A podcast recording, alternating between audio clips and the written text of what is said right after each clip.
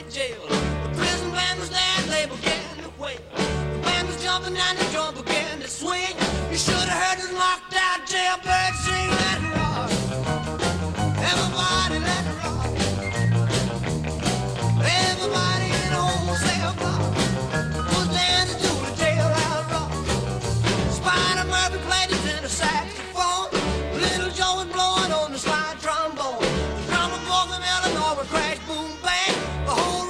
rhythm section was a purple gang. Let's rock. Everybody, let's rock. Everybody in the whole cell block was dancing to the jailhouse rock.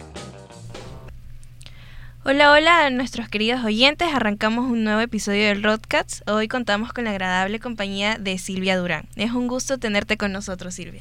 Gracias por la invitación. Estoy muy contenta de poder participar en este programa con ustedes. Silvia es maestra, coreógrafa e investigadora de la danza, docente universitaria, asesora pedagógica y artística.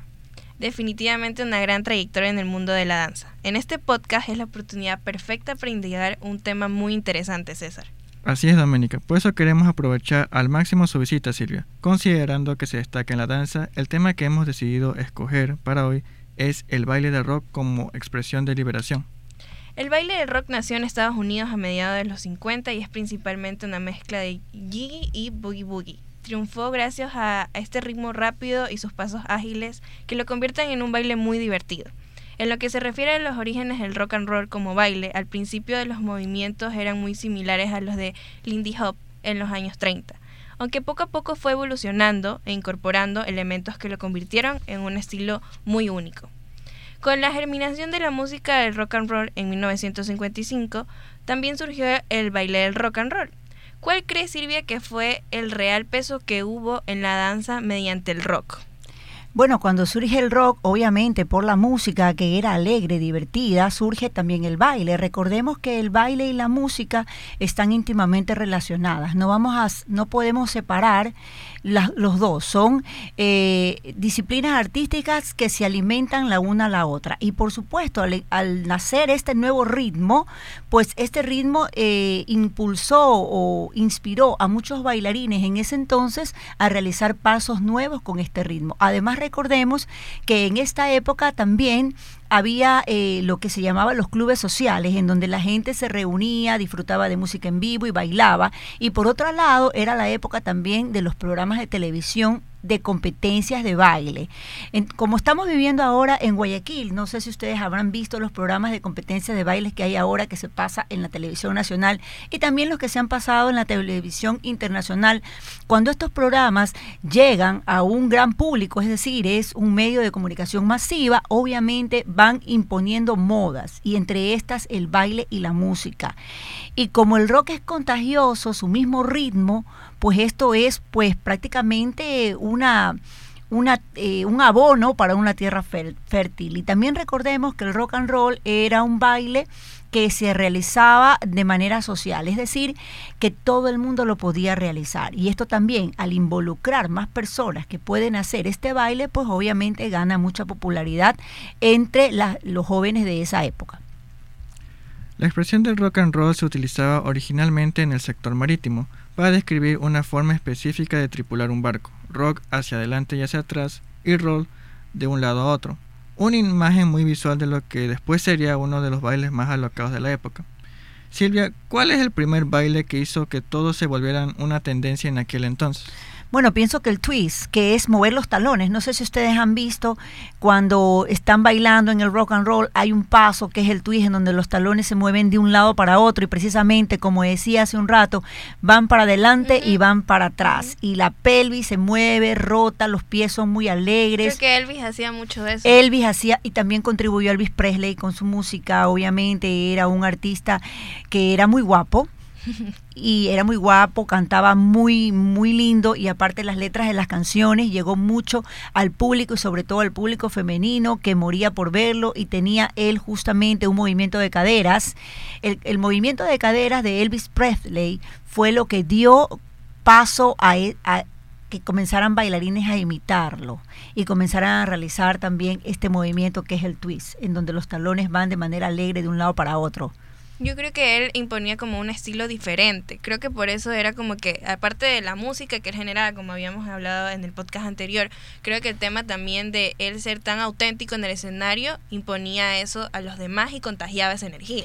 Claro, él marcó, marcó un momento definitivamente en la música y en la danza, porque su, su música era muy bailada, llamaba mucho la atención. También recordemos que en esa época pues eh, los programas de televisión impulsaron mucho este baile y eso es como ustedes lo ven ahora en el Ecuador, en la ciudad, como los programas de televisión pueden imponer modas, ¿no? O no sé si ustedes se acuerdan cuando se vino de moda la Macarena a través de un grupo musical que hacía pasos y daba, eran coreografías que estaban ya realizadas y yo creo que, bueno, no sé si ustedes porque son más jóvenes, pero bueno, mi generación, si nos ponen Macarena nosotros no sabemos de memoria Igual pasó con Elvis Presley y con el rock and roll en ese momento. Era tan visto, tan famoso a nivel mundial que todo el mundo quería bailar rock and roll, todo el mundo quería estar en la moda, que en ese momento era el baile, y también el baile eh, llegó a muchas más personas. En lo que se refiere a los orígenes del rock and roll como baile, al principio los movimientos eran muy similares a, lo de, a los de Lindy Hop de los años 30 aunque poco a poco fue evolucionando e incorporando elementos que lo convirtieron en un estilo único, desarrollando las patadas del indie de forma diferente e incluyendo algunos pasos y figuras del boogie. Pero este rock and roll también seguiría evolucionando hacia un rock más acrobático, que es mucho más espectacular y llamativo, e incluso se sale de los canaones de los bailes de salón. ¿Cómo es que estos pasos, Silvia, se fueron apegando poco a poco al rock and roll? ¿O cómo es que estos pasos se dieron a conocer como parte del baile para el rock and roll?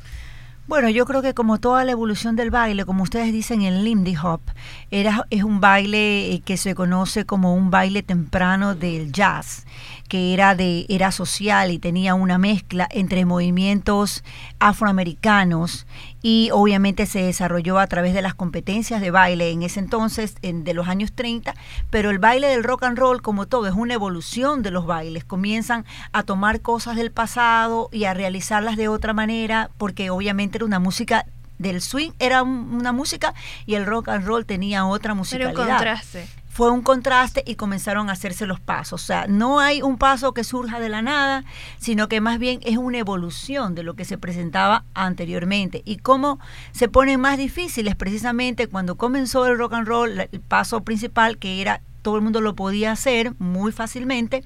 Luego, cuando coge fama y comienzan los programas de televisión, más bien los shows de realidad, que eran competencias de baile, en donde las parejas tenían que, o sea, ganar. Lo comienzan a hacer más profesional. Y comienzan a hacerlo más profesional, digamos, involucrar más trucos, más elementos gimnásticos. Obviamente ya no todas las personas podían dar esas volteretas que se da en el rock and roll, que pasan sobre la cabeza. Tenían que practicar y Tenían que practicar, ensayaban, practicaban y, y esto lleva a que también este rock and roll tenga como otro nivel, un nivel de competencia que eran otros pasos acrobáticos y trucos y el que se hacía de forma social que era el que todo el mundo lo podía realizar, por supuesto, y aquel que se hacía acrobático, pues era muy famoso ir a ver las competencias, a ver qué hacía esta pareja, qué hacía, la lanzaban por el aire, la atrapaban, los pies para abajo, los pies para arriba, y es muy llamativo.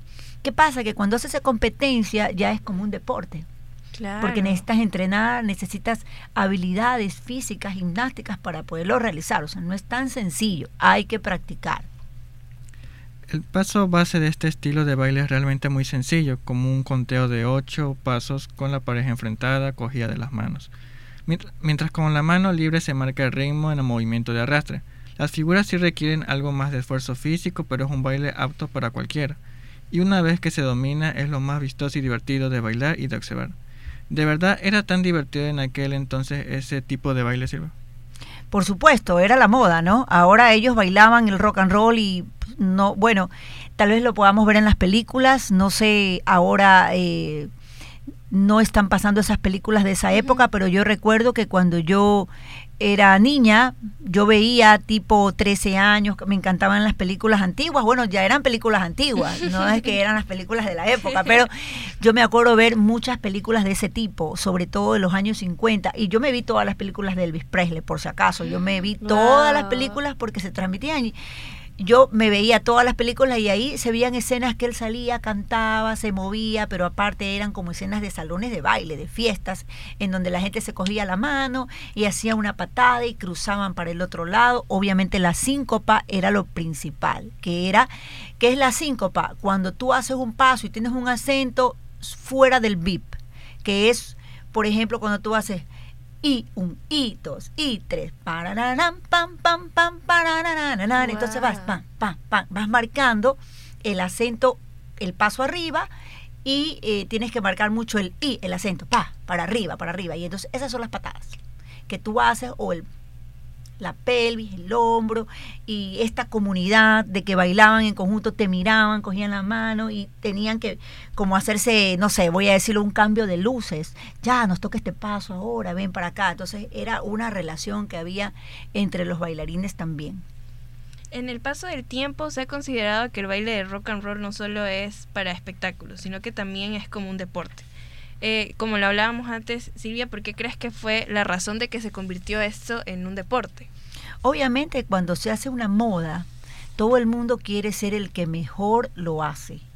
Y todo el mundo quiere estar a la moda, todo el mundo quiere ganar popularidad, los bailarines de ese entonces. Yo te voy a decir una cualidad de los bailarines, un de un artista, particularmente un bailarín. Un bailarín, un artista, un bailarín, eh, de por sí desea estar en el escenario. Un bailarín desea que lo, que lo observen, que lo admiren, que lo aplaudan.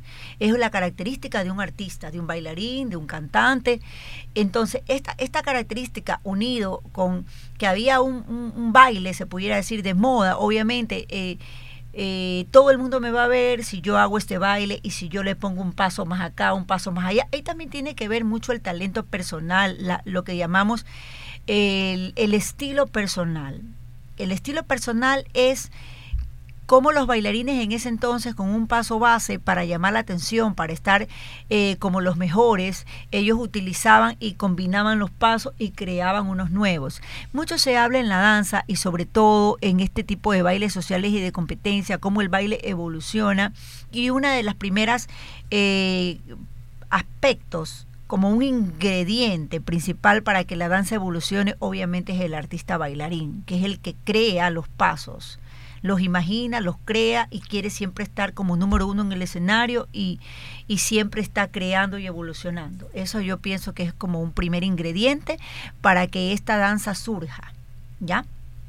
Como lo habíamos mencionado anteriormente, Elvis Presley fue una estrella, un hombre que arrasaba por doquier, desde su peinado y cabellera, sus atuendos y sus canciones pero sobre todo sus caderas, que incluso se convirtieron en el precursor de un baile de cadera único que fue como lo mencionamos Elvis la, pelvis. Era un hombre con como pocos, sin embargo llegó el momento en que precisamente esos movimientos se convirtieron en algo prohibido, incluso vulgar e inmoral, pero aún así derritió a los jóvenes de la época. De hecho, los movimientos de caderas tan característicos del cantante que comenzaron a ser tomados bastante provocativos, por lo que se tomó la decisión que las cámaras solo tomaran de la cintura para arriba. Silvia, ¿por qué crees que en ese tiempo los pasos de Elvis eran censurados o prohibidos a la vista de la televisión? Bueno, hay una cosa siempre que, eh, más en esa época, más en esa época, eh, el tema de que los programas de televisión son para la familia, son en horas familiares. Entonces, este mm. tipo de movimientos de la pelvis siempre, y no solo con Elvis Presley, sino desde mucho antes, ¿verdad? Estos movimientos son relacionados con la sexualidad, con lo sexy. Y obviamente eh, todo lo que tiene que ver de movimiento de la pelvis tiene que ver con algo sensual o algo sexy que no, no, no, no todo el mundo o todas las familias, más en esa época, que eran como programas familiares, eh, la gente quería ver esto de aquí. Entonces era censurado porque se consideraba muy sensual o de pronto un poco grotesco, ¿no? Pero precisamente ese, eso era la, la, la, el sello de Elvis Presley y también trae toda la sensualidad. Recordemos los jóvenes, por ejemplo, ahora, en nuestro momento, las personas de mi edad dicen, oh no, ese reggaetón, qué horror, cómo bailan así el reggaetón, ay, no puedo ver esas canciones. Y cuando eso sucede, ¿qué hacen los jóvenes? entre más les dicen, no, eso es sensual, más más reggaetón, hacen. Más Bad Bunny, Bad Bunny. Y eso, entonces eso es lo mismo que pasaba en ese entonces. Cuando tú reprimías a los jóvenes, porque eso pasa ahora, no eran los jóvenes de esa época, ni los de esta época, es- son jóvenes. En todas las épocas es lo mismo. Ellos se rebelaban cuando le decían, no puedes hacer, no puedes ver, es cuando ellos más querían. Entonces era una forma de ellos de expresar su libertad, ¿no? El mover las caderas, el bailar rock and roll, en hacer cosas que consideraban prohibidas. En esta edición también nos acompaña nuestra tutora Silvia Poveda, docente de la Facultad de Comunicación de la UES. Buenas tardes, eh, es un gusto tener a Silvia en nuestro espacio Rockcast, nos pueden escuchar todos los domingos y bueno, pronto pasaremos a una nueva etapa ya que se acaba este periodo, agradecemos a nuestra audiencia que nos escucha cada domingo en este espacio. Silvia, usted ha hablado de este tema tan importante que es de la evolución del movimiento, tal vez esa represión que sienten nuestros jóvenes ahora con Bad Bunny, que nosotros que ya hemos pasado esa etapa no comprendemos esa, ese exceso de la expresión corporal que ya eh, va más hacia lo sexual, creo que es mucho más eh, sexual que el rock. Eh, ¿Por qué el baile como expresión cultural necesita transmitir? O sea, usted como eh, conocedora del baile, usted como profesional, eh, ¿por qué el baile busca transmitir em, eh, como expresión cultural?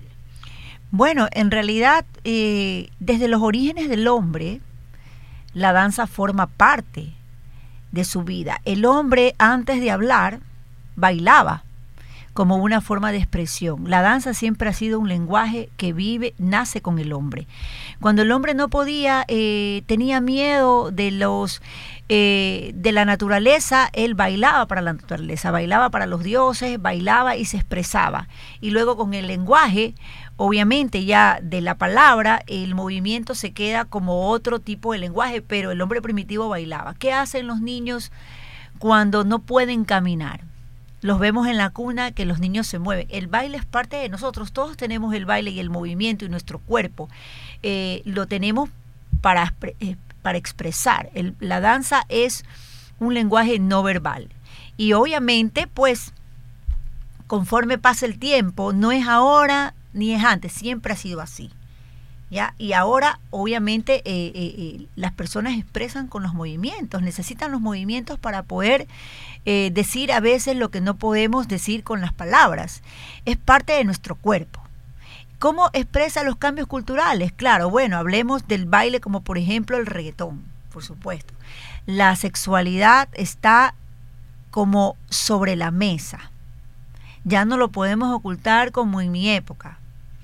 No puedes bailar bolero con un chico porque eso no se ve bien. Ahora ya no.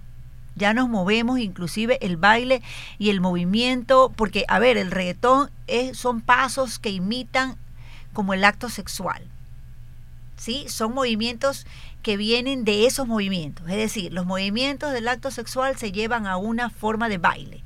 Y eso es precisamente lo que, sin ser eso, es lo que se muestra. Y es como una rebeldía de la juventud, como de una rebelión eh, sexual, se puede decir, que pueden expresarse, que no, no tienen que estar reprimidos, sino que ellos pueden relacionarse inclusive eh, hombre-mujer, que antes eran colegio de mujeres, colegio de hombres, no eran colegios mixtos, era separado, porque no se podían juntar, porque no podían bailar bolero, porque no podían hacer tal movimiento, porque no podían cogerse de la mano. Entonces, yo pienso que eso es como una, una cambia la forma de pensar y todo está ya a la vista. Y como decía usted, el tema de la represión hace que esto sea eh, tenga más fervor en los jóvenes. Claro, no hagas el reggaetón, eso se ve mal, y los jóvenes van a las fiestas y, y reggaetón.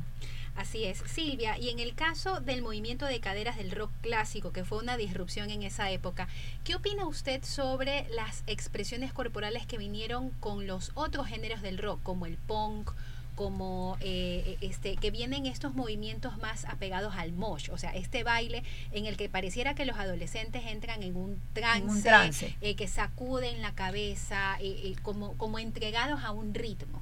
Bueno, lo que pasa es que con el rock and roll la música era bailable, ¿no? La estructura musical era bailable, las canciones, la melodía, podías hacer pasos, podías hacer parejas, yo qué sé.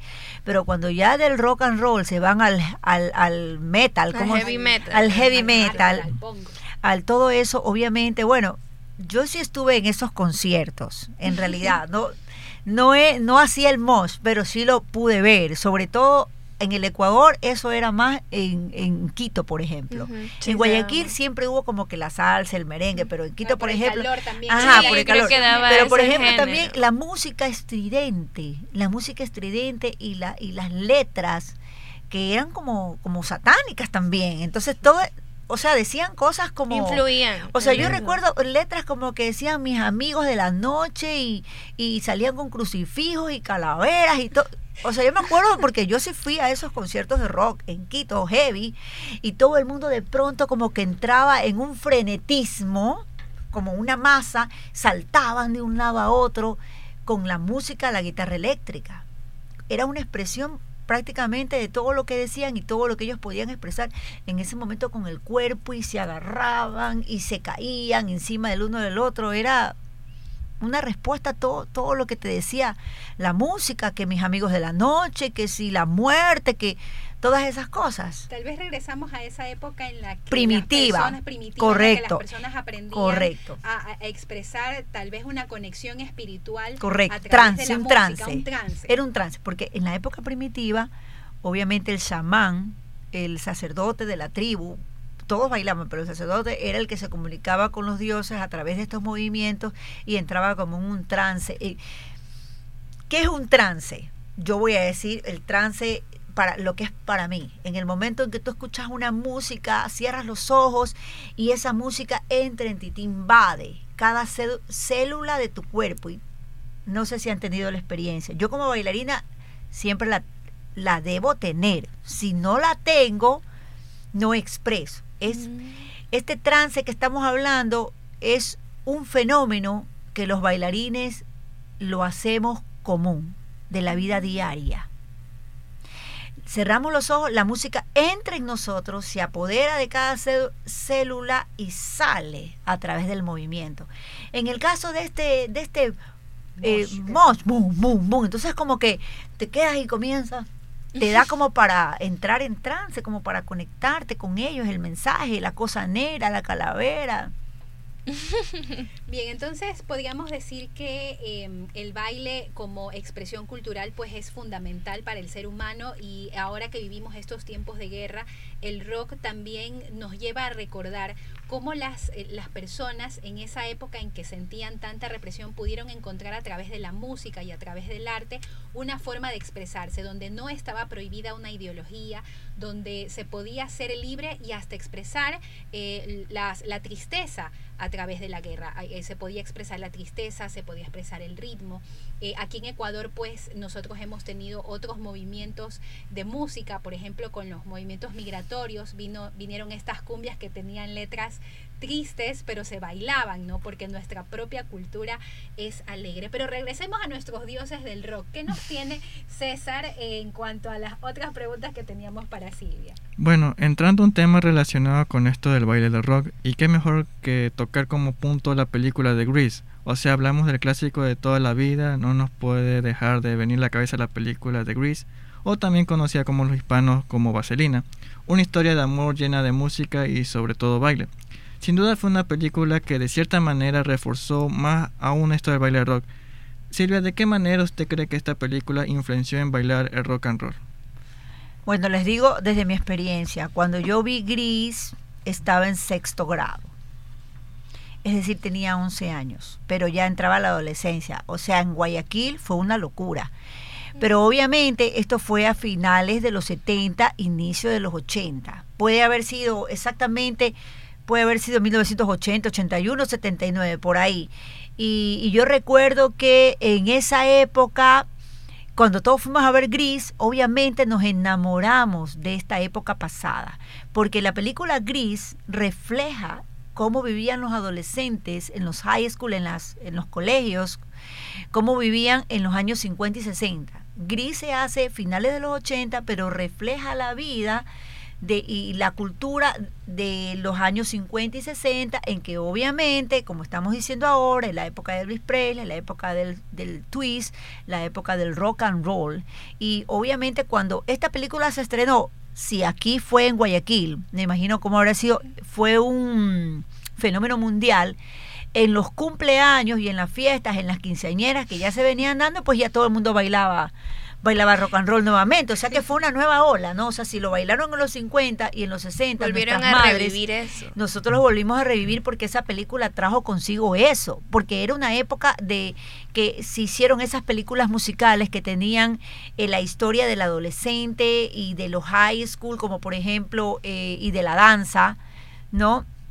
Y yo recuerdo que la escena que más me gustaba a mí era la parte de la competencia, cuando iban, perdón, a la, a la parte de la grabación en que Sandy y Dani iban juntos y venía Chacha de Gregorio y se lo robaba a Dani y, y Sandy se quedaba sola y después y, todo este baile que se es una coreografía y ahí se ve mucho lo que hablamos de los bailes de pareja como de competencia que iba el uno encima del otro y se ve todo este movimiento del twist se ve algunos pasos del Lindy Hop también ahí y las eso eh, fue una locura porque yo me acuerdo que íbamos a las fiestas y ponían las canciones de Gris y la gente bailaba rock and roll se revivió y la gente se aprendía los pasos y la gente bailaba. Yo siempre bailaba. Porque como yo era bailarina, yo tenía facilidades para bailar, entonces yo salía de la de la fiesta salía hecha pedazos, como yo digo, y me- todos los chicos querían sacarme a bailar porque yo bailaba twist y la gente yo bailaba y la gente decía, "Ah, ya nadie salía a bailar", porque cómo bailas tan lindo, pero era porque yo era bailarina y por eso yo bailaba y la media luna, me acuerdo, y en los colegios cuando eran las olimpiadas, todo el mundo era vaselina. Todo el mundo sabía los pasos, se sabía las coreografías, se sabía este que era. todo el mundo se sabía de memoria. Desde su punto de vista, Gris puede ser considerada como pionera del baile de rock and roll.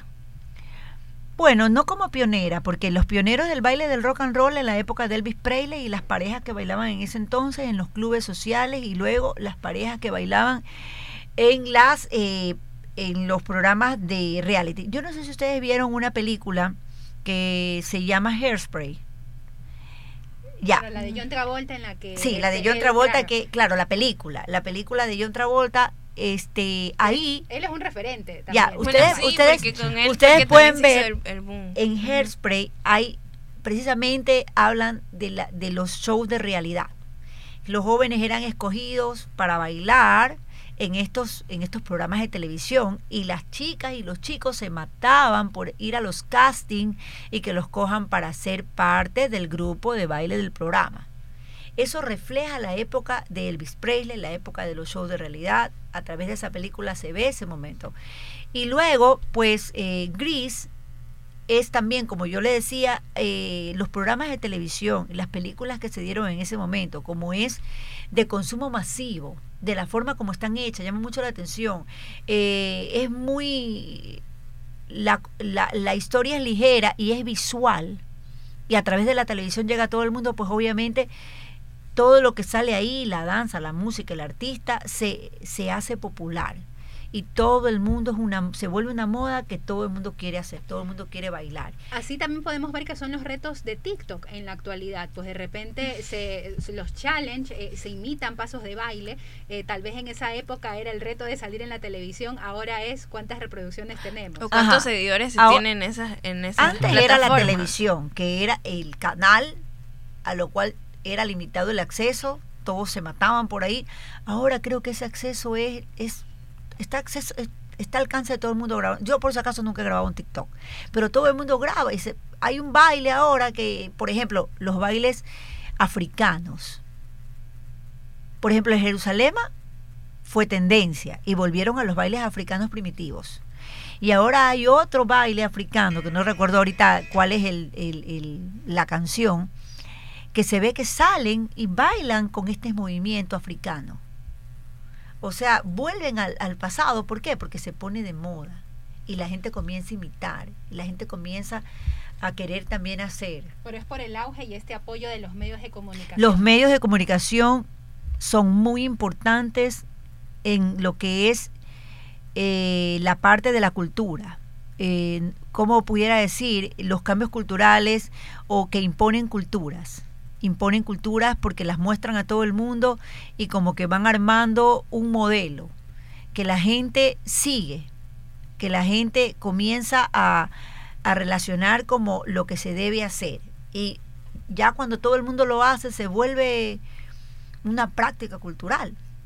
Yo creo que también es como la evolución que usted decía de la danza, también la evolución de los medios de comunicación, como fue que la danza se expresaba de forma de la televisión, ahora prácticamente muchos artistas se dan a conocer por TikTok, por Instagram, entonces van evolucionando juntos. Así es. Eh, Silvia, en la película de Chris tenemos muchos bailes de rock, pero según usted, ¿cuál sería la que más le identifica? A mí me gustó bastante, bueno, tengo dos momentos. El primer momento que es donde se ve el rock realmente como una coreografía y como una competencia, como se daba, y aparte en- es la- el baile que no era de graduación, era como una graduación, pero recordemos, ya me estoy acordando, que era en ese momento esa escena representaba que ese high school había sido escogido para grabar un programa de televisión que era famoso, lo habían escogido, entonces todos los alumnos estaban ahí y querían todos salir a la, a la televisión. Y en el momento que se hace el baile, que es un círculo, todas las parejas se peleaban porque la tele, o sea, los camarógrafos o los productores dijeron, mira, esa pareja está bailando mejor, eh, ponlos a, pónchalos a ellos, pónchalos a... Entonces era la pelea. Esa parte me encanta muchísimo, inclusive cuando he hecho cuando he hecho reposición como extractos de musical dentro de en toda mi vida como, como artista haciendo coreografías he escogido la parte del baile. Eso por un lado y la otra parte que es el final. Cuando ya van a la parte de la rueda de la fortuna y todo esto, que ya termina, que hacen muchos pasos del jazz vernáculo, de- del jazz or- original de la época de los 30, de los 20. También esa parte me gusta porque coreográficamente es muy divertida, muy dinámica y muestra muchos, muchos movimientos que, bueno, a mí como bailarina me gustan, como coreógrafa me gustan. Hemos llegado al cierre de esta entrevista que la verdad ha sido increíble, pero antes de dar por concluido este podcast, quisiéramos Silvia que nos dejes un mensaje positivo para todos nuestros oyentes y los que sobre todo estudian danza y los que están trabajando en esta en esta área. Bueno, ¿qué les puedo decir? La danza siempre es una expresión artística que cautiva. ¿Por qué cautiva? Porque es muy visual. Cuando tú ves la danza, tú te enamoras de la danza, te gusta y llegas como a admirar mucho eh, los movimientos tal vez en otra persona. ¿Qué les pudiera decir eh, a todos? Pues bueno, desde el punto de vista como artista de la danza, que bueno, que apoyen la danza siempre necesita de público. Y a veces no todo el mundo como que prefieren ir a un partido del Barcelona o de algún de fútbol o quedarse en la casa viendo algún partido de fútbol europeo, pero eh, que apoyen la danza, porque la verdad es que los artistas necesitamos mucho que los públicos regresen, sobre todo después de la pandemia, los públicos regresen a los teatros, regresen a los lugares donde la danza se, se expone eh, en vivo. Y bueno, para las personas que les gusta eh, de la danza, que no son bailarines, pues obviamente eh, que me encantaría ver, como antes en mi época que iba a la fiesta, las quinceañeras se bailaba de todo y había una riqueza, todo el mundo disfrutaba de diferentes tipos de, de, de bailes, por ejemplo merengue, salsa, bailábamos rock and roll, mambo, bolero, era bastante diverso pues ahora sí me gustaría que, que fuera igual, que pudieran eh, también retomar diferentes tipos de baile, porque es una forma sana de divertirse y de compartir y de tener alegría y también de hacer ejercicio. Bueno. Muchísimas gracias, Silvia. Bueno, muchas gracias Silvia por compartirnos todos tus conocimientos. Ahora sí damos por finalizado el episodio de hoy. No se olviden de seguirnos en nuestras redes sociales, en Instagram como arroba rodcastus, para que estén pendientes de nuestro contenido y no se pierdan ni un detalle de nuestros siguientes episodios. Hasta la próxima y esto fue Rockcats US. US. Muchas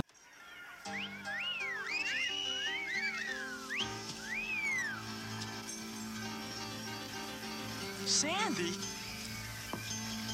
Tell me about it, stud.